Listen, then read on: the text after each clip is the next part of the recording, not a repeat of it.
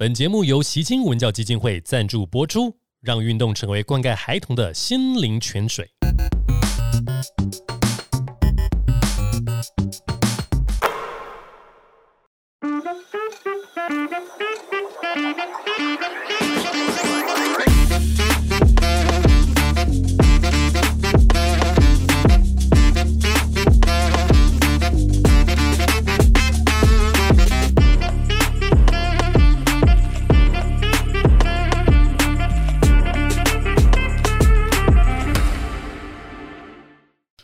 在你训练师的这个生涯过程当中，有没有印象最深刻的球员？还是就是他？就是你呃，应该说，对你训练上面印象最深刻的球员，因为你跟林书豪其实是陪他练习，并不是训练他。那如果跳开这个部分的话，你印象最深刻的有？我觉得是呃黄金时代他们呢，就是明哥他们，其实我真的学习到很多啊。我个人就是从他们身上学习到很多，一样就是我知道呃他们为什么可以是成为黄金时代，我觉得也是因为他们就是刚刚提到呃林书豪他有的特质，就是他其他们其实自我要求很高了，对，然后他们在动作的完成度也做的就是非常好。那当然，因为我我本来就是后辈了，对，那我能给他们东西，其实也没有说没办法说很多。那我只是就我看到的，跟就我学习到的东西去整合，然后提供一些呃，可能可以他们可以做一些微微的调整。那他们也没有说是他好像是老大哥，没有不愿意听我的，对，听我的意见。反而他们是像一块海绵一样，就即使他们现在就已经到一一定的水准，他们还是。呃，像海绵一样去聆听我怎么跟他们讲这些观念，或是这些动作。我觉得这也是为什么他们可以成为黄金时代的的原因啊，就是他们其实一一直不断都在学习。像林书豪也是一直不断的学习，想让自己变得更好，然后愿意聆听他人给他呃他人给的意见，然后自己自我的要求呃也高。所以他们能够保持一定的水准，我觉得这也是他们呃，也是呃，呆哥可能就比较清楚，因为呆哥跟黄金时代里面几个人都同队过。但我跟大家分享一个小故事是这样，就是志杰以前是不太练球的，这是大家都知道，故事都有。可是他就是有一天，我开车载他好像去，那时候他打琼斯杯吧，然后他那时候已经要去，已经去了广厦队，然后要回来，已经打头几年，他就跟我说我们在聊天，他说阿吉如果。时间再从头给我一次，他绝对不会选择像以前那样的打球的态度。所以当时，哎呦，哇，什么东西让他转变了？然后他说，他因为去的时候受到那边很多刺激，所以他后来你看整个体型，然后刻意的减脂，然后刻意的安排训练，然后到现在四十几岁还在球场上。他的另外一个例子就是阿明，阿明以前他是我同一个学校，我们一起上课的。他以前也不是。这种风格，然后现在回来哇，这边吃，然后那边吃都很讲究。那个你应该在你身上，那个有他们的曾经，我觉得在我身上是看，在我身上是看不看不到，看不到会有这种精神，有他们的记忆了，有他们的记忆。对，你也算是同一批。对，所以我觉得就是说，现在台湾篮球的环境越来越好，那就会有还是这样正向循环。球员知道他们该要求、该追求的东西是什么东西，那他们就会开始自我要求。自己要要求自己，然后必须要达到什么样的？所以我相信志杰他们现在可以达到这样子的高度。他们在过去大陆之后，看到很多的刺激，然后也接受到很多可能美式的观念或欧欧洲教练来支教。他们带给他们说，你们职业球员就是应该要怎么样。所以我觉得他们现在回来台湾之后，然后这几年在台湾打的也是风生水起，然后也带给后面的小就是年年轻小辈们也知道说哦。当你要球打得好的时候，你要怎么样去自我要求？我觉得这就是一个台湾篮球的一个改变对，因为真是说说实在，真的，我觉得现在球员太幸福了。如果依照我们以前，就我是体保生马中国小到研究所都靠篮球升学。如果我现在生在这个年代，我绝对是年薪上五百万的明星球员。你确定？你确定？我非常确定。我的脚步，我们那时候去，我那时候去 CBA 当那个 DJ 嘛。然后我们那一队的时候是王治郅当助理教练，晚上一起打球。哇，他说：“哎，阿吉，你这个脚步可以呢，他来教教我们篮下那个那个几个笨重的，他还是用那个大陆喜欢用那两个字，对。然后教我们像那个笨重那个篮下那几个嘛小朋友，怎么什么都不会？你这个脚步，为什么台湾的那个训基本动作都能这么好？这是真的。他那时候宜祥还在新疆，然后对我们八一队，然后来做客。我们那时候我在宁波。真的是王治走过来说：“哎，你们为什么台湾人的训练，然后为什么基本动作可以比他们扎实这么多？那个是真的，就是这些环境跟他们得到一些知识，真的有别于身高的限制，但是他们可以在其他地方钻研。我觉得这个很多舞台，他们想要好好珍惜啊。是啊，对啊，因为因为我觉得就是说，现在舞台当然是搭的非常的漂亮，而且也是很好。那就是说，你年轻球员，其实像我们都经历过，就 SBO 前几年，那那时候只是也是也是比较可惜，说后面没有再继续再延续下去。那现在开始也有这样子的舞台的时候，真的要好好去珍惜这一块。没错啊那就是你觉得，大哥你觉得现在呃，这个球队现在分工合作越来越多了嘛？有对呃体能训练师，然后有助理教练，当然，然后还有一些呃，可能还有运动营养防护员。那在这个职业队上面，好像技术训练师上面好像比较少一点。对。那依照你的这种比较承接美式风格，你喜欢这种风格，是不是觉得其实每个职业队都应该有一个这个角色的存在？对，因为我觉得就是说，呃，刚才跟我讲说，说我们现在比较 focus 在整个球队的一个攻守策略上面。那个人训练师这一块，其实应该也要配置在球队里面，因为呃，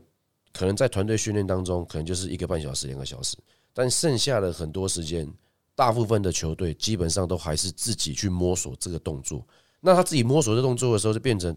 他的盲点在什么地方的时候，没有人去跟他讲。那我觉得这个就是现在球队基本上，我觉得都要有一个个人训练师。那个人训练师就等于可以二十四小时配在这个球队当中，去观察每一个选手他在球场上他必须要什么动作，必须要去改变。所以我觉得现在这个动作是蛮蛮需要的啦。对，对，因为这个跟棒球一样，其实棒球的行之已经很多年。他们有时候除了自己的球队训练之外，也搭配自己的个人训练师，自己付费，然后让我们额额外的练习。有很多明星球员讲过说，他那种心态表现是来自于训练完之后，他花很多的时间，然后做一些这种练习，然后教练回到球队，他只是教练来做这些整合，他展现他平常技术上面试一下练习的一些成果。对，所以那呃，如果针对这个角色的部分，我们前面聊了很多嘛，那。另外一个问题就是说，如果在团队上的话，以博我现在个人训练师的角色，你会成为希望是怎么样的？呃，不管是球员还是说呃球队的这个助力，或者说你在帮我们规划计划的时候，可能分季初、季中、季末。如果你是现在在这个角色上面的话，你会自己给一些自己什么样的期许？我觉得如果是在这个呃球队里面的培训，因为我现在在有在台医大嘛，我我之所以会去台医大，其实是想要验证就是训练的价值。对，那就是想要验证说，诶，呃，有办法就是跟着一整季，然后让看到小朋友可能就是整季的成长这样子。对，因为像职业职职业选手，他们我们也可能只有非赛季的时候会会碰到。那当然，我觉得呃，技术训练师在球队的配置里面扮演，其实就是呃启发跟呃培养的角色啦。对，那就是他有没有办法开拓他新的新的技能。或是呃，不管是在非赛季赛呃赛季中跟呃赛季前等等的时间点，对，那我觉得就是呃，在这个角色的话，我觉得在不同的不同的时间点，当然会有训练的方式会会不太一样啦。刚刚学长有讲到，就是教练其实很 focus 在呃策略、战术策略，然后整合。对，那如果球队里面有一个像比较 focus 在技术上面，那就可能就是未来希望就是有机会是。连位置上是都可以有一些区分，就是控球的教练啊，哦中锋啊、前锋啊等等的，那当然是未来的事情。但现阶段的话，我觉得就是扮演就是启发跟培养的角色，让个别啦，个让选手知道他个别的状况。对，那当然也要很了解球队的体系跟教练期待的，期待这位选手他要有什么。具备什么样的能力？那你觉得你自己算是台湾这种个人训练师的？呃，你算是前面算是元老吗？如果这样讲，没有啦，因为其实学长他们以前都其实都有做，一定都有做过这样比较克制化的训练，针对大学、高中或是国。所以你说你觉得学你的学长，我觉得学长他们才是。没有，我们是赚，我们单纯的赚小朋友的钱。对，那那呃，我觉得也不是先，也不算先驱啊，就只是我那时候比较。呃，就让大家知道我有在做这件事情，然后想要做这件事情，所以，然后刚好看到国外也有这样子的职业，所以我才把自己那时候讲说，哎，我是训练师啊，然后专门呃协助球员在技术上面或是啊训练上面这样子。其实我有个疑问哦，就是说这个东西其实刚好碰到两位，我就想起我勾起我这个曾经的疑问，就是说在很多比如说我们的专业自己的专业上面，可能他是一个佼佼者，所以他出来教大家这个事情合情合理。但很多过去看到你是好球员，不一定是好的教练；你是好教练，不一定是好的球员。换而之，很多人可能在技术上面他可能做的不好，可是他还是来当个人训练师。但我们还是找这个人训练师来训练，我们不会去看他过去打球打的怎么样吗？对，不会吗？对，所以其实我刚才讲说，成为一个好的一个一个训练师，你不一定要是一个非常厉害的顶尖的球员，因为有时候顶尖的球员的时候，你会觉得这个动作做你是自然而然就会做，嗯。所以你不晓得去怎么分析这个东西，它怎么去构造，嗯，它怎么由来，所以我觉得就是说，不过他现在当然，我觉得以前我们可能比较没有分的这么细，所以不会有这个训练师这一个职业出来。那我觉得现在就是说，第一个你要当训练师，可能以前篮球台湾篮球环境没那么好的时候，训练师这个这个职位可能是没有办法让你可以养家活口的。但我们现在其实引爆很觉得还蛮骄傲，是因为我们可以让这个训练师是可以有办法配给他，然后是每个月的，然后也可以让他去养家活口，然后让他也可以去结婚生子。所以我觉得这个在我们来讲，是其实一个蛮大的一个进步的。那其实也让所有后面想要往训练师这个地方，这个年轻后辈来讲，觉得说、这个行业是有未来的。所以我觉得这个是对我们来讲是一个蛮大的一个那那如果以你们两位来讲的话，训练师这个东西适合用在什么样的年纪的阶段的球员，还是说其实他并没有设限？因为对我自己来讲，我可能会觉得，呃，我高中的时候，以前教练给我们的训练是影响我后面打球整个动作、姿势跟观念。我觉得在高中是一个养成，觉得很阶段。然后小朋友我可能会觉得啊，不是这么的重要，尤其在国小阶段。那你现在呆哥自己在也有国小教课，那你们现在也有从事羽毛运动训练，也有从事一些小朋友的一些这种教学。你们自己有就是在心中有一个说个人训练系统化很重要、很关键的这个时期的一个点吗？我的话，我觉得是国中国中的阶段了。为什么？没有，因为呃，国中可能就是他们，其实老实说，技术训练其实就是就是基本动作了。就是国中这个阶段，其实就是要养成他们好的技术的动作，然后基本动作，然后让他们可以慢慢的去累积。比如说以以一个投篮动作好了，他可能因为国小可能力气不够，然后或是换小球换大球，他都需要一段时间适应期嘛。对，但是你投篮，如果你等到大学或是职业的时候，才有比较好的机制，那就其实要再调整过来是花需要花非常多的时间在训练跟不断的自我思考，对练习。对，那所以我自己个人认为啊，就是以国中这个阶段慢慢接触到这件事情会是比较适合。那国小的话，我觉得就是开心的打球。以球队来说，了解团队的一些呃合作，然后要呃团队的一些意识，这些，然后兴趣很重要的是兴趣。我觉得这这在国小阶段其实就就就就就非常好了。然后等到国中阶段，真正要往就有真正想要往选手这个发展的时候，再做这件事情，我觉得是更适合这样子。呆哥呢也觉得是国中吗？呃，我觉得就是在国小的阶段当中，其实你应该基本动作你要着重，但是就是说，因为像博伟他的走的方向比较属于实战经验，那可能就是他的系统。那我说国小这一块可能就是变成有一些比较制式化的基本动作，比如说运球啊，可能就是哦原地运球啊，然后换手运球是在原地做这样的事情，但可能就是说，呃，我们在讲说球员养成，就是说，比如你国小、国中、高中的，在这个阶段当中，都是我们的球员养成阶段。那因为你养成的阶段当中，你有可能因为他长大了，身体不一样了，他可以呃做的跟理解的东西变多的时候，可能就变成博伟那样子的一个实战，我觉得会比较好。所以在国小，我觉得呃，应该不是说国小他们当然就是就是说给他们好玩，他们在好玩之余，也要教导他们正确的篮球动作，因为这个对如果不是一个正确篮球动作，可能对他们以后都有可能是一个运动伤害。那我们把它当做是一个职业选手或是国手级在培养的话，任何动作我觉得都是要非常小心的。对，我真的觉得呆哥讲超好呢。我跟他认识从我学生时代现在十几年，第一次这么认真跟他 face to face 面对面，我讲，我刚刚有点鸡皮疙瘩，哇！尤其讲到系统的时候，哇，讲话太有逻辑了，真的是这个助教。我跟你讲，有一天你会变主教练，真的真的，我个人心中一定支持你。真的吗？你们真的真的梦想家有机会吗？你已经你已经当过梦想家 了。我刚才正想提，梦想家再怎么低谷，你都经历过一胜十九败 ABL 时期，我就跟你讲，台湾篮台湾篮球名人堂已经给我一个位置了，真因为的对于台湾篮球教练的贡献，后后面一辈的贡献太大。真的是差一放。反正我最差就是跟徐浩成一样嘛，对不对？一胜十九败，对我还 OK 啦。你还有未来还有明天呐。因为现在现在每个教练看到我都跟我比个耶，因为因为至少投我两胜。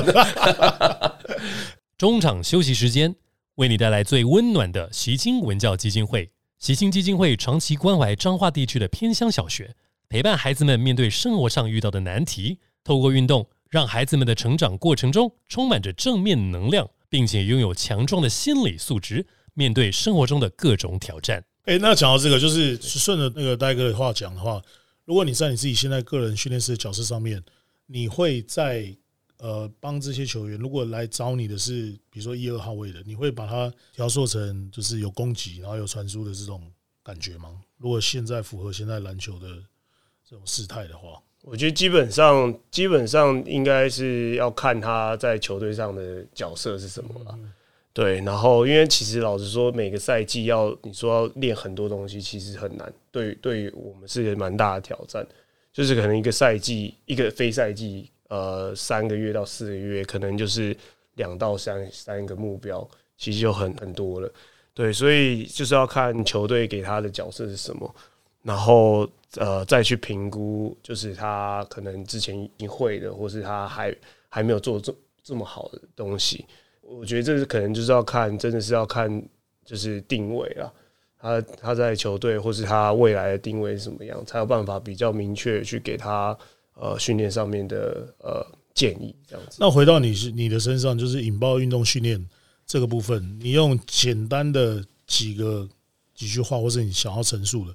来分析一下引爆的特色或是教学的理念吧。诶、引爆运动训练其实做运动算运动教育了。对，对，我们希望透过运动，能够让所有选手，我们指的选手不是只有精英选手，对，我们指的选手是只要你喜欢篮球、喜欢运动，呃，想要从事这个这个运动，其实就算是对我们来说就算是选手。我们希望可以，他们可以透过运动来够来实现更多成就更大了。然后我们也希望可以透过运动可以进入到每个家庭，然后帮助到每个小朋友成长。那我们的训练其实就是因为我们学长们，然后包含我都留着绿色的协议嘛。那当然，我觉得是比较相对是蛮有系统化的。我们会呃在课程的训练上面，我们就是比较呃一步按一步一步来，然后会呃延续延续那个训练的呃进度。对，所以不管是每个不管是训练营啊，就是看他的目标怎么样，不管是训练营、俱乐部等等的，我们都是这样的方式去做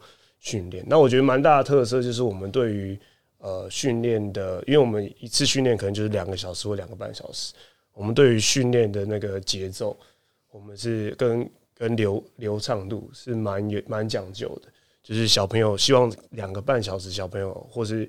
呃选手们可以在这两个半小时呃有最充足的训练。那我们就在安课程的排队安排啊等等的，就会希望是做的比较足够在事前的部。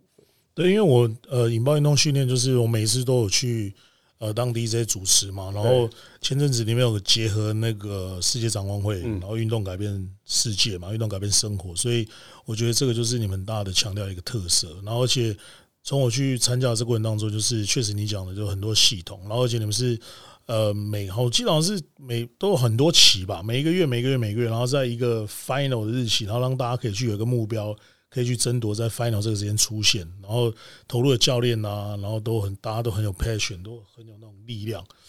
那戴哥有没有针对小老弟讲的，你有没有什么要补充的？我我还是拍手给我过？我真的觉得我们引爆的初衷不就是为了要赚钱而已吗？这一段保留、保留、保留，很重要 没有啦，，就是其讲三遍。其实波伟波伟记也讲蛮多，是我们为什么当初要成立引爆，就是说第一个，我们也希望说能够借由篮球这一项运动，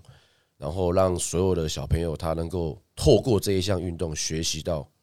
怎么样去跟大家合作在一起。然后我们也希望可以透过这项运动，让所有的家庭能够进入到运动这个世界当中。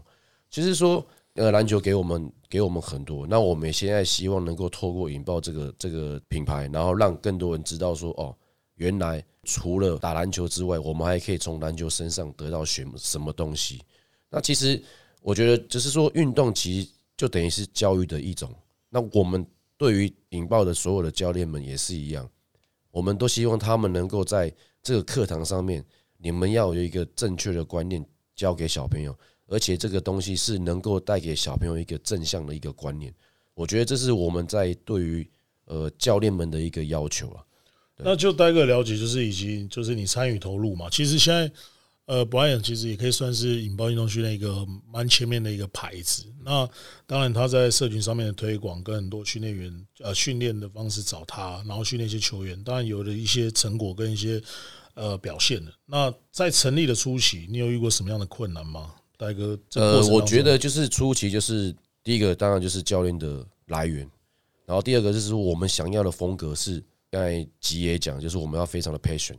就是你要非常有热情，然后你要把这热情能够投注给你的小朋友，你让小朋友感觉到哦，原来教练是这么认真。然后我们这个这个训练的这个系统，或者不是训练的一个课程当中是非常紧凑，然后让你这边是感觉可以学到非常多的东西。所以在一开始的教练的培养这一块，是我们遇到一个比较大的一个问题啊，就是说，第一个你要在台湾这个地方，尤尤其是台湾，可能在当教练的，他觉得就是。以前的观念就是教练在那边看，拿着哨子在那边吹。但是我们是希望每一个教练都要能够下来亲自指导每一个动作，指导完之后，你还要带着小朋友去做。所以来当我们的教练真的不简单，因为你必须要百分之百的投入。对，那那那如果你现在是 interview 的人，然后有教练想来礼貌运动训练，你会每个人固定问的问题是什么？比如说像有很多。呃，一些对于这个运动行销或是对我们这个行业有兴趣来，我都跟他说：你有没有热情？这个工作可能很累，可能出行你会花很多时间。我每一个人都讲一样的话。你的话，如果是像我我自己本身在 interview 的话，第一个我不会问他的问题，我会叫请他先示范一次。这边如果有多少小朋友的话，你要怎么去教？课题不限，就是你所要上的课题不不限制你，然后你自己去发挥。嗯，我不限制你，我从你就可以从这个地方去观察这个这个这个教练他对于这个教学是，呃，先不要讲技巧，他对于这个教学有没有很大的热情在？了解，因为我觉得，我觉得所有的技巧啊，所有的东西，我们都可以去训练训练。但是你在对于这个教学，你的热情投入多少？我觉得这个才是我们比较看重的地方。那引爆未来的目标跟发展呢？大哥有什么想法？我们希望能够赚钱。不是，啊 当然，我觉得现在就是现在最最最夯的话题，就是已经已经有那个运动呃概念股已经有可以上市上对对对对。但我们也是希望说，当然，我如果我们有机会可以这样子的话，是希望说让呃接下来往这个体育发展的这个后面的那个年轻一代的人，觉得说这个产业是真的有机会可以去做好发展的。对，了解。那有一个问题，两位要都要回答，就是说。在引爆成立到现在，大概也五六年，哦，即将迈入可能六七年这个时间点，觉得自己做最成功跟最有成就感的经验，我们请波伟先来分享一下吧。我觉得最有成就感的部分，我觉得是跟小朋友互动，他们可能不是真的要往职业走，但是可以透过运动让他学习到，比比如说小朋友原本很很很调皮啊，然后回家可能都。嗯，爸爸、爸妈可能管不动啊，但是他来到我们这边的训练，然后慢慢接受到团体的团体的训练，然后团体该怎么样去呃，即使那只是两个半小时时间，然后团体的呃要求是什么，然后其实让他有在个性上，或是让他有在就是除了篮球以外不同层面上的转变，然后回到家有让家长看到，我觉得这这其实对我来说是。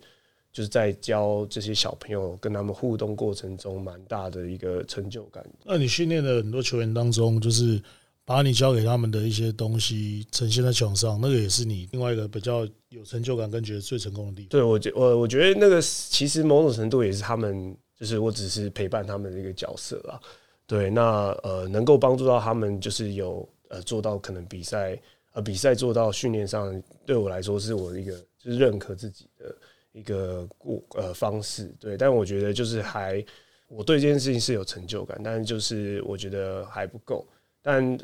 最大的呃成就感其实来自小朋友的这个跟小朋友的互动，跟真的诶帮助到他呃成为不一样的不一样的人，就是反而是我觉得比技术以外，我觉得带给我更更大的动力。那戴哥呢？博伟分享由他自己的这个角度出发，你可能是比较呃管理阶层或是成立这个的一些核心的人物。那以你的角度出发，你觉得最成功或是最有成就感的分享经验？第一个，我觉得就是呃，我们刚才讲的就是我们在每一个学年的时候结束都会办一个 final。那这个 final 我觉得很会让我感动，是因为第一个就是家长们会带着小朋友来到一个地方，然后去比赛，然后全家一起投入到这个比赛当中，然后为他自己小朋友呐喊。我觉得就是我们想要表达出来，就是说呃家的一个概念。哦，第二个就是回到这个家概念，就是说，其实我们有很多小朋友，我们从国小开始教教教教国中，他可能有时候到国外去升学了，或是高中到国外升学，但是他只要有时间回来到台湾的时候，都还会再继续参加我们的训练营。他们就把这里当成是一个家，然后回来之后看到他很多跟他一起从小长大的小朋友，一起变成同学、变成好朋友的时候，来这边跟他话家常，跟我们教练话家常。我觉得这是对于我们来讲，其实是一个蛮大的一个，因为。如果讲现实一点的话，我们可能只是他们就是一个消费者，我们就只是一个教练。但是我们可以培养出这样子有真有像家人的感情，我觉得这是做这个行业的一个最大的一个成就感。所以这个其实就回到前面讲，这个其实就是一个使命感嘛。做这些东西的时候，呃，不见得是，当然就是刚刚戴哥开玩笑讲的赚钱，这个是只是其中的一个好的一个结果，但是过程当中。其实我觉得是影响了很多人，而且可以把这个东西变成他们自己生活当中的一部分。对，对我觉得这个是比较重要的。好，那呃，最后一个问题要来问博伟，就是说，如果针对个人训练有兴趣的，你会给予什么样的建议？就是他们有需要具备什么样的人格的特质吗？呃，我觉得第一个就像学长讲的，就是基本上要有热忱对，因为其实呃，不管做训练或者做教练，其实是一个非常。神圣的工作，因为你会影响到的是很多人，就是影响到小朋友，影响到球员，你会对，所以所以呃，不管是你的专业会需要不断的去提升，然后或者是你对于呃就是训练上面都需要有非常大的热情去帮助陪伴这些选手，然后帮助这些选手成长。所以我觉得呃，第一个就是专业的程度一定要持续的。持续的精进，然后你也不用呃，这也不太可能会是短时间就有好的成果，会需要长时间的累积。那所以这就需要呃不断的从中去找到你的热情，然后去支持你，然后继续呃继续努力，成为更好的教练或是训练师这样子。对，尤其现在就是台湾的篮球环境越来越好，其实大家就是在里面如果占有就是一份的这个。工作也好，或是一份的热情在的时候，其实都是在帮助这个环境可以更好了。对，那今天呢，也非常谢谢 Coach Brian 那个引爆运动训练知名的训练师，以及我的偶像呆哥 哦，这个浩呆哥，终于跟他面对面 face to face，然后话家常。好，OK，今天非常谢谢两位，那也希望呢，台湾的篮球环境越来越好，然后资源越来越丰富，期待未来有更多好手的出现。今天谢谢大家，好，我是第三集。我是许浩辰，我是黄博威，男人五四三，我们下集再见，拜拜，拜拜。节目进行到尾声，再次感谢习青文教基金会，用运动培养孩童团队合作的精神，茁壮强健体魄。